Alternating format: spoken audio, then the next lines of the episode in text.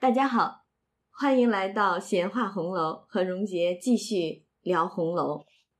那昨天呢，我们是讲了《红楼梦》第二十六回“恒芜院设言传密语，潇湘馆春困发幽情”。嗯，然后先是讲了，又讲了讲那个小红和贾云之间的事儿哈，然后就一笔又带回到宝玉和黛玉之间的事儿，而宝玉和黛玉之间的这回事儿看起来。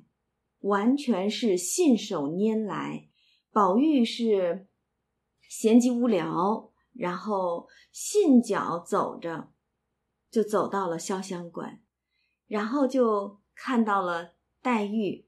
黛玉其实也是可能呃春困嘛，刚刚起来，然后还没有叫丫鬟婆子们来伺候，自己在卧室里边念了一句。每日家情思睡昏昏，还伸个懒腰，就全让宝玉给看到了。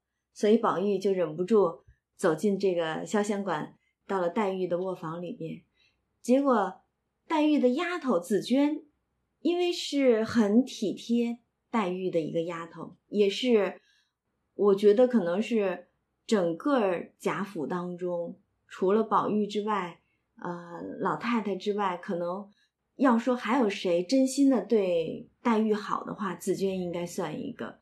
然后紫娟就说：“那宝二爷是客人，当然要先给他倒茶，再给你舀水洗脸什么的。”所以他就去给宝玉去倒茶去了。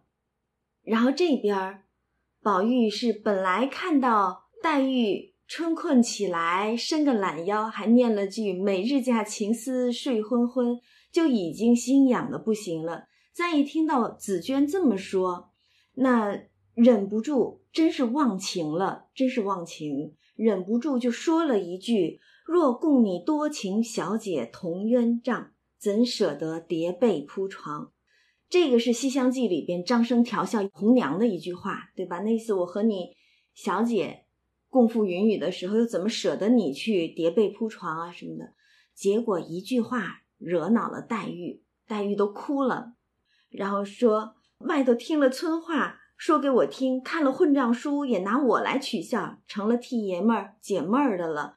一边哭一边就下来往外走。宝玉就担心啊，你别是去告诉去吧，所以赶紧又讨饶，好妹妹，我一时该死，你别告诉去。结果两个人正在这儿纠缠的时候，袭人来说：“快回去穿衣裳吧，老爷叫你。”一下子。一个焦雷打下来，不单是宝玉、黛玉估计被打懵了，我想我们读者也被打懵了。真是好端端的，怎么一下子老爷就想起来要把宝玉叫出去了呢？那宝玉是什么都顾不得了，赶紧就出来穿衣裳，然后穿好了之后出了园子。明烟儿就是他那个唯恐天下不乱的小厮，已经在二门那儿等着了。然后宝玉一见到明烟，赶紧就问，先打听说：“你可知道叫我是为什么？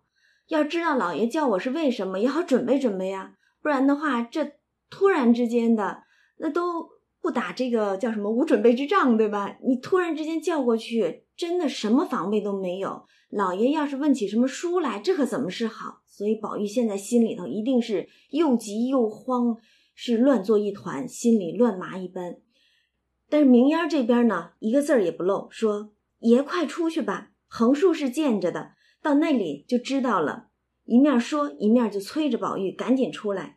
等转过大厅的时候，宝玉心里正自狐疑，只听墙角边一阵呵呵大笑，回头只见薛蟠拍着手跳出来。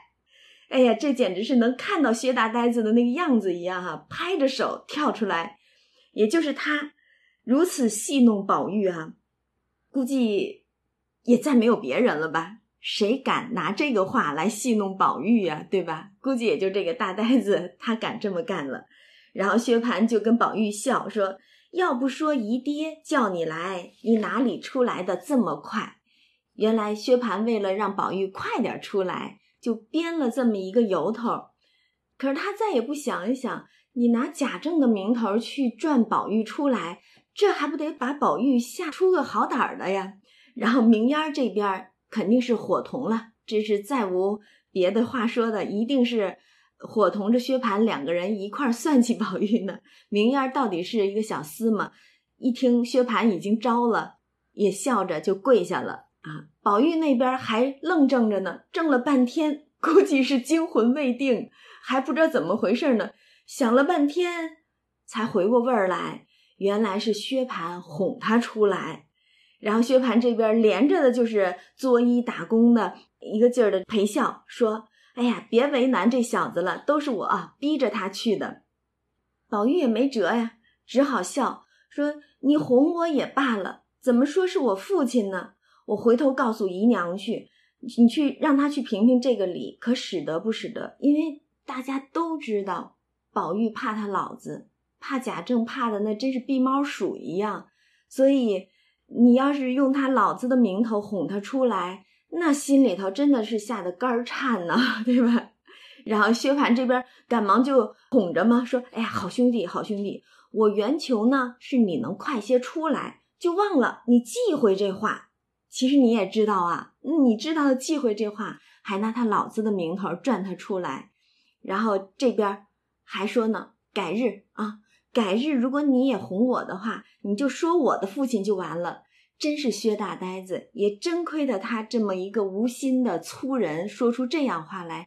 您父亲老早就先逝了吧？您让宝玉拿你父亲的名头又哄你作甚？也就是这个呆子能说出这种话来。然后宝玉就啐他说：“哎呦，越发该死了。”然后这边薛蟠就赶紧解释，为什么转你出来呢？也不是别的。要不然也不敢惊动你，只因明儿五月初三是我的生日。我是觉得这个明儿呢，就是，呃，因为在北京话里边啊，赶明儿不一定真的是明天，因为到了下一回大家就知道了，下一回是黛玉葬花了，葬花那天正好是这一天的下一天，那天是芒种节。是四月二十七，也就是说，今天宝玉和薛蟠相见的这一天，应该是四月二十六。所以在北京话当中，这赶明儿的意思不一定真是明天，而是说最近的马上要到的这几日当中的某一天而已。所以薛蟠这儿说，只因赶明儿五月初三是我的生日，然后谁知古董行的程日兴不知哪寻来的这么粗这么长的。两段粉脆的鲜藕，这么大这么长的大西瓜，这么长的一尾新鲜活跳的鲟鱼，还有这么大一个暹罗国进贡的灵柏香薰的鲜珠。哎，你看，虽然说的好像全都是特别特别普通的俗话啊，这么大这么长，可见的薛蟠啊，真的是这个胸无点墨。你让他出点什么形容词儿，再想不起来。只知道用这么大这么长，然后来形容这些物件儿但是就是这种粗话说着，你却仿佛眼前能看到薛蟠一边说一边笑，边比划着，边跟宝玉在这说这个新鲜的物件儿藕啊、西瓜呀、鱼呀、猪啊，比划的那是兴高采烈的那个样子，活现纸上一样。然后薛蟠就感慨呀，说：“你说说。”这四样里可难得不难得？那个猪啊、鱼呀，不过是贵而难得。但是这个藕和瓜，亏它怎么种出来的啊？这么大、这么粗、这么长啊！亏它怎么种出来的啊？我赶忙孝敬了我母亲，我母亲就赶着给你们老太太、姨爹、姨娘送了些。这薛大呆子竟然也是懂得孝敬的啊！有了这个新鲜的东西，先孝敬给母亲了啊！但是他也是自己留了一些啊，这么新鲜的东西，怎么不给自己留点儿？所以他也留了点儿。但是，哎，他心中竟然有这么一个呆的想头，说我自己要吃，恐怕折福。左思右想，除我之外，唯有你还配吃。这话真是说绝了。要不是他这样一个无心的粗人，恐怕谁也想不出会这样去说一句话。除我之外。也就你还配吃这个东西了，怎么就你们俩配吃这个东西啊？嗯，你还怕折福了，叫着宝玉一块儿吃。但是这也看薛蟠这个为人啊，是很是这种直不愣登的一个大呆子的样子了。然后说，所以我特意请你来，啊，这一请把宝玉也请的是哭笑不得了。你要请直接请吧，还偏编了这个谎话来吓宝玉一大跳，让人哭笑不得。然后说还有一个唱曲的小子也来，我和你一块乐一乐。宝玉那没法儿，只好跟着他一块儿就到了薛蟠这边来。薛蟠在书房中设了席，来客都有谁呢？嗯，全都是之前我们相熟的一些亲客相公。张光 还记得吧？程日兴就是刚才说的古董行的，送来这么大这么粗的那个仙藕的。然后还有一个相公叫胡思来，呃，这个胡来的这么一个人哈。还有那个善聘人啊，善骗人的那一个，还有并唱曲儿的都在这儿呢。然后见他们俩来，就赶紧请安问好，彼此见过，然后又让摆酒，众小厮七手八脚的摆了半天，方才停当，然后大家归坐。宝玉一看这个瓜果，哎呀，果然是心意，然后就笑说：“我的寿礼还没有到，倒先叨扰了。”薛蟠说：“可是呢，那我过生日，你明儿送我什么？”宝玉说：“那我有什么送的？”若论银钱、吃的、穿的这一类的东西，究竟不是我的，唯有或写一张字、画一张画，也算是我的心了。这个话实在是说到荣杰的这个心坎里去了。我估计也是小时候，因为太小的时候就读了这个红楼的这一段，听了宝玉说的这一句话，竟留下了一个非常深刻的一个脑海当中的印记，就是。我但凡和朋友交往的时候，总觉得有什么东西是我的呢？想一想，竟然真的没有什么是我的，唯有可能自己亲手做的一点小东西，还能代表自己的一些心意吧。有的时候就存了这样的像宝玉一样比较呆的这种念头，然后就发现，好像跟朋友交往起来就觉得好难啊，送个礼物简直是难上难，不知道送什么好，因为又不像宝玉一样这么有才。随手的写个字、画个画的，就可以送得出手去的。像我们这样笨嘴拙舌、是呃无才可表的人，竟真不知道有什么是可以向朋友去表达自己心意的。这个是扯远了哈，这也确实是从宝玉的画上来的。嗯，然后薛蟠这边呢，一听宝玉提这个画，哎，他倒想起来一个，他说：“我前儿见了人家有一幅春宫。”有这么一卷春宫画，画的可好，上面还有许多字儿，我也没细看。老兄，你认识几个字儿啊？你当然细看也不认得吧？然后只是看落的这个款儿，原来是庚黄画的，真真好的不得了。然后宝玉一听就纳闷了：什么？谁？庚黄？自古以来就没听说一个画画的叫庚黄的。这些字画吧，要说也都见过，但是。咱哪有一个叫庚黄的呢？想着想着，哎，想明白了，自己倒先笑了，然后就拿了笔过来，在这个手心上先写了字儿下来，然后又问薛蟠：“你确定？你看真了？真的是庚黄？”薛蟠说：“那还有什么看不真的？”然后宝玉就把手一展开，给薛蟠看，是不是这两个字儿？然后 众人一看，全都笑了出来。原来哪是什么庚黄啊，是唐寅，这两个字看起来与庚黄可能是有一些相像，真是咱们这个薛大呆子胸无点墨，大字不识一斗的，连唐寅的名字也都认不出来，只说是庚黄。然后这边薛蟠也觉得了无意思，大家都笑说，想必就是这两个字，大爷一时眼花，还替他打圆场呢啊，一时眼花，看错了也未可知。然后薛蟠太没意思了，真没趣儿！你们这些人真没趣儿！哎，谁知道他什么唐寅果寅呢？啊，其实这真是这么一小段文字，闲闲写来，随手见缝插针一般的插了进来，就把薛蟠这样一个不学无术的纨绔子弟写的是跃然纸上一般，真是奇文妙文趣文啊！也就是我们这《红楼梦》的作者有这等诙谐。把一般纨绔子弟可真是骂的够惨了啊！然后他们这儿正闹着呢，就有小厮进来回说：“冯大爷来了。”宝玉一听就知道，应该是神武将军冯唐的儿子冯子英来了。哎，这个冯子英也是他们一伙儿常在一块儿吃喝玩闹的。嗯，这个话，小厮报的这个话，话犹未了，冯子英已经一路说着笑着进来了。哎，一派英气，一扫之前刚才就是宝玉在大观园当中闲的腻腻歪歪的，然后闲极无聊的春日不知做点什么好的这种闺阁之气啊，一扫而空，一派英气。冯子英一路说笑就已经进来了，众人赶忙站起来让座，然后冯子英就说：“好呀，也不出门，你们就在家中高乐啊！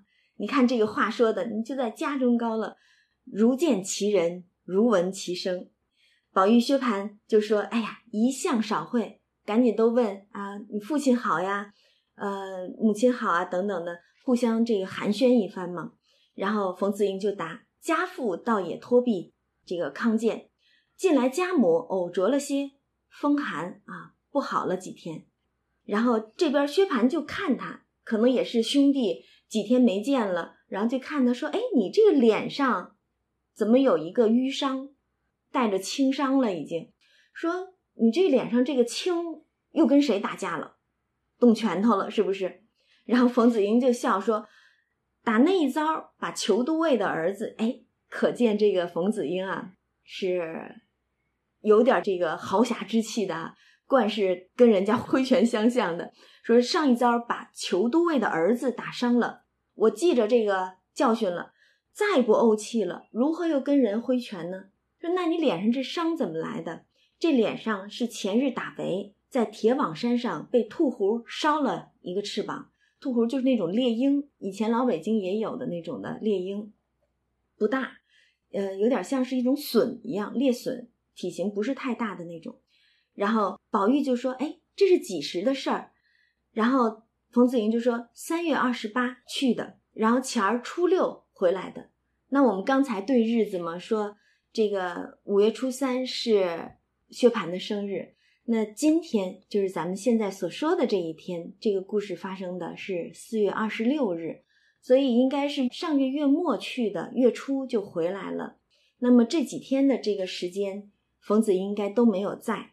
然后宝玉就说：“怪到我前儿初三、初四左右的时候去沈师兄家里会席，没见着你呢。”你看这个，其实从一句话里边，我们也可以看到当时的这些所谓的世家子弟们、贵族子弟们，他们有自己的社交圈子，无非就是大家你来我往这些应酬，然后到一起聚了席、会了席、吃喝玩乐的啊。所以其实宝玉总是一会儿在这边闺阁之中、大观园当中，觉得心里腻烦了，出来，但是出来跟他们这些人混在一起的时候。又觉得不自在，因为都是这些官场子弟，都是这些啊官二代、富二代的，所以他也是虽然时不时的会去交际一番，但是心里总是存了一些不自在。嗯，这是后边我们再说的，呃，因为后边冯子英那边还有一席呢。然后这边宝玉就说，当时没见着你，初三、初四左右的时候没见你，然后又说是单你去了。就是意思去铁网山打猎这事儿，还是老世伯也去了。冯子英就说：“可不就是家父去，我没法儿才跟去的吗？难道我闲疯了？咱咱们几个人吃酒听戏的不乐，寻那个烦恼去啊！这一次大不幸之中又大幸，听这个口声啊，好像是服下了一件大事一般，但是。”我们其实往后边看的时候，就会发现，在后边的这个回目当中，并没有任何一个线索能够对应上冯子英现在所说的这个大不幸之中又大幸的这件事儿。这可能也是呃后来很多咱们的这个研究红学的、研究《红楼梦》的学者们就是质疑的地方，说是不是呃可能有什么。宫闱秘闻之类的牵扯其中，我倒觉得我们可能不必去纠结是不是有这等秘闻呐、秘辛藏在后边，我们只去看书中的大利益，这是最重要的。呃，而且从这个写书人的角度上来说的话，这本书是边抄边写边誊录的，然后他写完了之后，实际上这个本子就交到了。呃，像脂砚斋啊、姬户叟啊，他这些亲朋好友的手中去誊抄，然后在誊抄的过程当中呢，呃，志斋几乎叟因为非常熟悉这个作者的生活，呃，以及他所写的这个故事的背景，所以经常也会告诉给作者说哪一部分可能麻烦你要改一改。他们是有这样的一些影响力的，所以我们可以看到这故事当中，如果比如说姓名，像之前我们也说了。跟环哥好的贾环好的到底是彩云还是彩霞是吧？那这个姓名可能前后对不上的，呃，包括宝玉的那个小厮明烟儿，我们现在出现的一直都叫明烟儿，但是有的版本当中就写的是贝明，所以其实是可以看到作者他可能会有不同版本的这种修改修缮，然后在不停的这个传抄的过程当中，就有的可能会。迷失，或者是对不上笋子了，这都是有的。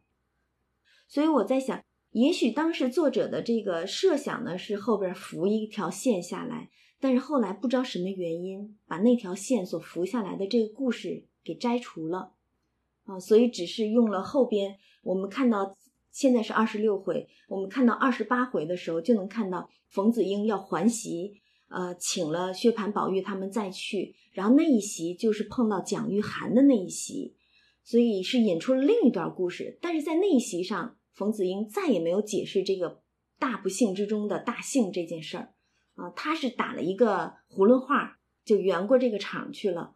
但是我们也不知道说作者到底是一个什么样的想头。不过我觉得我们看书人只读作者的这个用心用意。去理解作者想告诉我们什么样的这种情绪情感，恐怕比这个故事本身甚至还要更重要一些了。那我们回头接着来看冯子英跟他们讲了这话之后啊，然后大家果然都是被吊起了胃口。哎呦，到底是发生什么事儿呢？然后薛蟠就赶紧说：“快快入席，慢慢说。”这也是一个爱八卦的人哈，到底怎么回事啊？慢慢说。但是子英一听。反倒站起来说：“论理，我该陪饮几杯才是。但是今儿有一件大大要紧的事儿。哎，你看他又在说一个大大要紧的事儿，但是也没漏口风。我回去还要同家父面会，实在不敢领了，就说我不敢在你们这儿耽误着喝酒了啊。然后这边薛蟠、宝玉众人都不依，死拉着不放，一帮都是爱听八卦的人。”然后冯子英就笑说：“这又奇了，你我这些年哪一回有这个道理的啊？果然是不能遵命。我真的有事儿，实在是不能领了。若必定叫我领，拿大杯来，这豪侠气概，拿大杯来，我领两杯就是了。”众人一听，只得罢了。薛蟠执壶，宝玉把盏，斟了四大海杯。那冯子英确实有豪侠气概，站着一气而尽。哇，痛快啊！这个我记得庚辰本的那个梅批当中就有，就是把紫英和倪二，还有香莲，还有蒋玉菡，把他们四个人放在一起说，呃，写倪二、紫英、香莲、玉菡侠文，皆各得传真写照之笔。这是丁亥下的时候几乎叟的一个那个评语。啊，几乎所有的评语，所以可见这几个人在书中是颇有侠义之气的人啊。倪二就是之前借贾云银子的那个醉金刚，那个泼皮倪二，然后是冯子英、柳湘莲、蒋玉菡啊。然后这边冯子英果然是站着一气儿四大海杯全都喝光了，很是痛快。然后宝玉呢还是不依呢，还说你到底把那个不幸之幸说完了再走。然后冯子英就笑，今儿也说的不尽兴啊！我为这个还要特制一东，那意思就是说我也要这个请你们一席，请你们去细谈一谈。二则还有所肯之处，哎，可见这些事儿可能与大家都还有些牵连。所以在这一段文字当中吧，我们真的也是像宝玉和薛蟠一样被吊足了胃口。子英，您到底是什么事儿啊？什么不幸之中的幸事啊？什么要找我们要谈一谈的，要求恳一次的？到底您也是神武将军之子哈？按道理来说，有什么办不成的事儿，还要咱们这些哥们儿弟兄呢去帮衬不成？所以大家全都被吊足了胃口。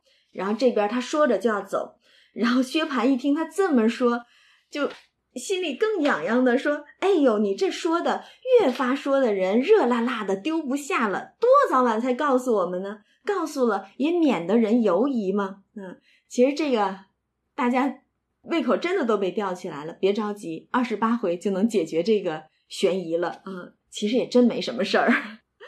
然后冯子英就说：多则十日，少则八天。一面说。”一面就出去上马走了，哎，得了，众人一看，反正也听不着他说了，只得回席，大家一起饮宴一番，然后方才散了。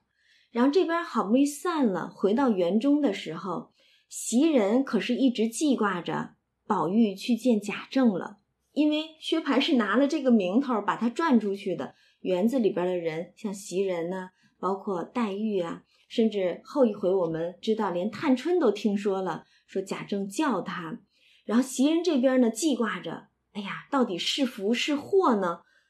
到底见出个什么事儿来呢？结果，人家宝玉醉醺醺的回来了，一问缘故，才知道是被薛蟠给转了出去。然后袭人就说：“人家在家里头牵肠挂肚的等着你，你且高乐去了。”你到底打发个人给来个信儿啊？就说你哪怕是被转出去的，你去吃酒吃席去了，那你好歹跟家里边说一声啊，也别让我们惦记着。大家都知道你这一被老爷叫走了，那不定又惹什么乱子呢？啊，让我们也安个心嘛，对吧？然后宝玉说：“我何尝不想送个信儿呢？只因冯氏兄就是冯子英，只因他来了。”就给混忘了啊！正说着的时候，宝钗来了，笑的说：“添了我们新鲜东西了。”哎，宝钗已经知道薛蟠请宝玉这个吃席的这一回事儿了。那么大、那么长、那么粗的什么藕啊、西瓜的，是吧？他就知道了。宝玉就笑说：“姐姐家的东西，自然先偏了我们了。”啊，宝钗摇头笑说。昨儿我哥哥倒特特的请我吃，我不吃，叫他留着送人请人吧。我知道我的命小福薄，不配吃那个。这可真是亲兄弟了。薛蟠也这么说啊，我怕我吃了折福，自己吃的话恐怕折福，所以哎，宝玉也就除我之外，也就你配吃这个东西，所以咱俩一块吃。然后这边宝钗也说。我命小福薄，不配吃那个，也是同样的口气了。然后这边说着，丫鬟就倒茶来说闲话。但是还有一个人担心啊，而且肯定是最担心的，当然就是黛玉了。黛玉那儿正跟宝玉闹别扭呢，因为宝玉忘情而出的这么一句话，脱口而出了一句调笑的话哈。黛玉那儿正是不自在呢，结果宝玉一下子被叫了出去，所以。黛玉一下子也就把心里这个茬儿就给压下来了，反倒是牵肠挂肚的惦记着宝玉到底怎么着了，然后心里边着实替他忧虑。等到晚饭之后，听说宝玉回来了，然后心中就要找他去问一问，实际上不是问白天的事儿，而是问把你叫出去到底怎么样了啊？结果刚出了门，远远的就看见宝钗进了宝玉的院子了。自己也就随后走了过来，但刚到了沁芳桥，就看见各色水禽都在池中浴水。我们也知道，这个大观园当中啊，各色的花啊、鸟啊都是奇珍异兽的哈，所以这些水禽也是，呃，连黛玉都认不出名色来的一些水禽，但见一个个文采炫耀，好看异常。所以黛玉也就在旁边站住了，看了一会儿，然后才往怡红院这边走。但是到了门口，院门已经关了，黛玉便以手叩门。结果门里边，晴雯和碧痕正拌了嘴，没好气儿。然后一看宝钗来，晴雯是把一肚子气儿都撒到了宝钗的身上，在院里边就抱怨说：“有事儿没事儿的跑了来坐着，叫我们三更半夜的也不得睡觉。”然后他这儿正抱怨呢，正一肚子气呢，忽然听到又有人叫门，黛玉在外边一手叩门嘛，然后晴雯就越发动了气，并不问是谁，就说都睡下了，明儿再来吧。这就是晴雯的暴躁脾气了。说她是一个爆炭一块嘛，一点这个火星就爆，一点水星就炸啊。所以这个晴雯也不问外边是谁，只说都睡下了，明儿再来吧。那黛玉呢？因为素日和丫头们早就都混得很熟了，自然知道丫头们的情性，彼此也是玩耍惯了的。只是担心可能院内这些丫头没有听清楚是她的声音，所以就提高了这个嗓音，因为怕别人听不清，以为是别人了嘛，其他的丫头或者怎么样的，然后就提高嗓音，高声说道：“是我还不开呢。”然后晴雯偏偏没听出来，所以这可真是无巧不成书了。误会就是这么来的。晴雯真没听出来是黛玉，然后使性子回说：“凭你是谁？”因为黛玉说是我还不开吗？然后晴雯说：“凭你是谁？二爷吩咐的，一概不许放人进来。”你看他这个爆炭的这个脾气哈，凭你是谁？我才不管呢。可不就惹祸了，替宝玉惹祸了。然后，但是我记得在这个贾虚本的这个批语当中，就有一段批这一段的这个描写，很好玩的一段。因为黛玉是唯恐院内的丫头听不清是她来了，所以特意提高了嗓音说：“是我还不开门吗？”因为都是这么熟悉的，如果丫头们知道是她来的，再没有说不给黛玉开门的理，对吧？但是偏偏就没有听清楚，贾诩的这个侧批就说，想来黛玉高声亦不过你我平常说话一样儿，就是说黛玉哪怕你再提高了嗓门儿，估计也就跟我们平常人这样平常说话一样的声音吧。因为黛玉是行动处如弱柳扶风啊，嗯，闲静时如梨花照水的。她是非常柔弱安静的，而且本性她就是有这种病西子的这种感觉嘛，而且确实身体也很弱，呃，一直带着从胎里带来的这个病嘛，肯定想来这样的一个人，平常说话一定不会像我们这样高声大气儿的，所以哪怕他提高了声音，可能也只是像我们平常说话一样，而且这个贾诩本还在这分析呢，而且。况晴雯素昔浮躁多气之人啊，暴炭的脾气嘛，他又如何辨得出呢？此刻要想让晴雯能够听得出的话，须得批书人唱《大江东去》的喉咙，嚷着“我是林黛玉”叫门方可。但是，若是这个门被叫开了的话，如何有后面？很多好字样、好文章呢。然后他还问其他的看书之人：“看官者意为是否？”他什么意思呢？就是说，须得是像我们这样的高声大气之人，哈，扯着喉咙的那样喊一嗓子：“我是林黛玉，来给我开门。”然后得是什么样的这种大嗓门呢？就是唱“大江东去，浪淘尽，千古风流人物”，就得是以唱这种。豪放词的这种唱腔，打着这个铁绰板，呃，铜琵琶，以这样的这种方式去叫门，恐怕晴雯才能听得见吧。嗯，所以这是调侃了，这是调侃了。但是这也确实只因着这样的一些必然的一些情形，因为我们想着黛玉的身体状况，我们就知道她哪怕再怎么高声，也必然不会像我们这样。这么大嗓门儿，然后因为他的声音比较弱，所以晴雯隔着一道门，再加上她脾气又是很暴躁的，本来就是不想开门，那听不真也真是有的。可就是因为这个两下里边这么一错，这个误会就生成了。但是如果没有这个误会，我们也就见不到下一回的千古绝唱《葬花吟》了啊！所以。这个批书人也在这儿说，如果没有这个误会，如果这个门真的被黛玉叫开了的话，如何有后面很多好字样、好文章呢？我真的想隔着几百年的时空回这个批书人一句话，因为他问看官者意为是否，我很想回他一句：可不就是这样，可不就是这样啊！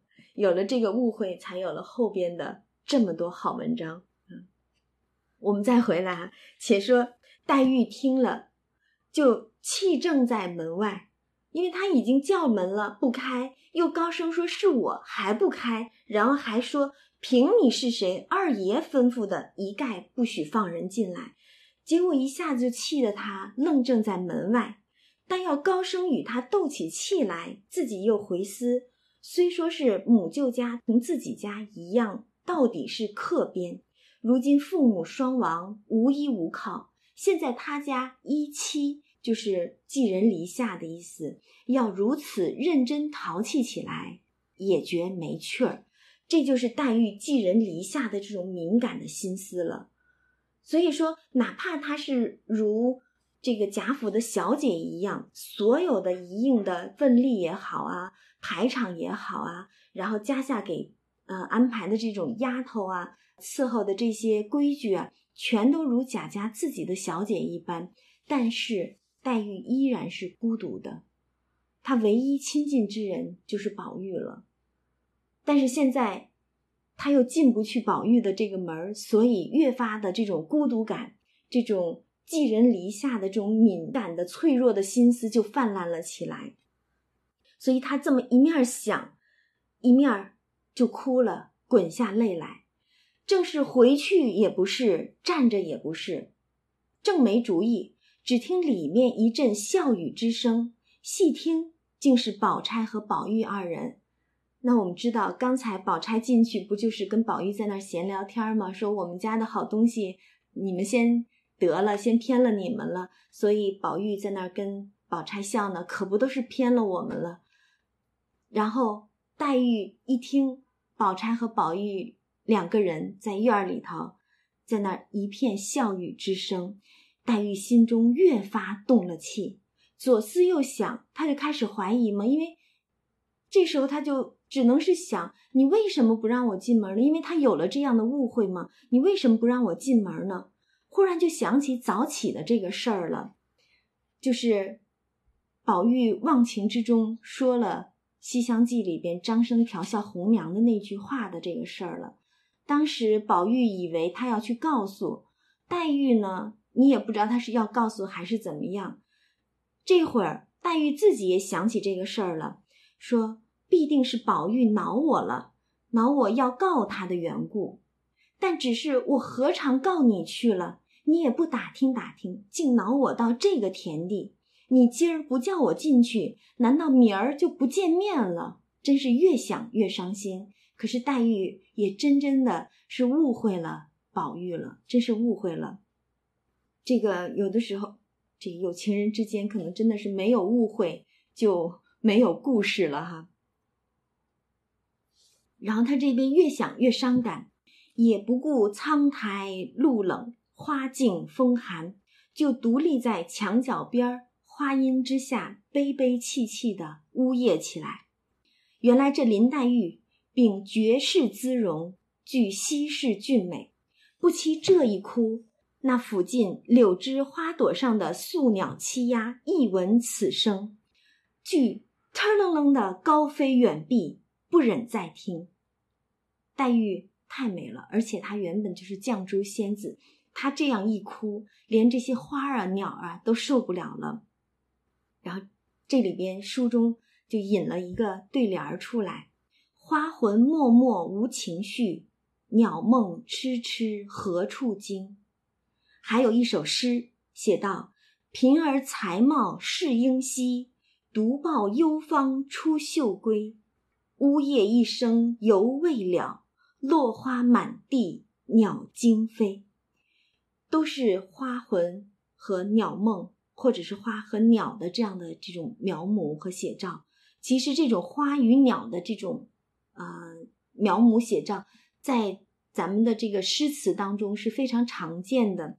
就比如说杜甫的那首《春望》，就是“感时花溅泪，恨别鸟惊心”，也是用的花和鸟，所以经常是用花和鸟来形容这种人的情绪。而且在下一回《葬花吟》当中，黛玉自己也用了“花和鸟。其中有一句“昨宵庭外悲歌发，知是花魂与鸟魂”，也是用了花和鸟，而且整首《葬花吟》实际上全都是以写花来写人。嗯，所以这一处这个对联和这一首诗，实际上已经在为下回的《葬花吟》做铺垫了。这种情绪上已经开始铺垫了。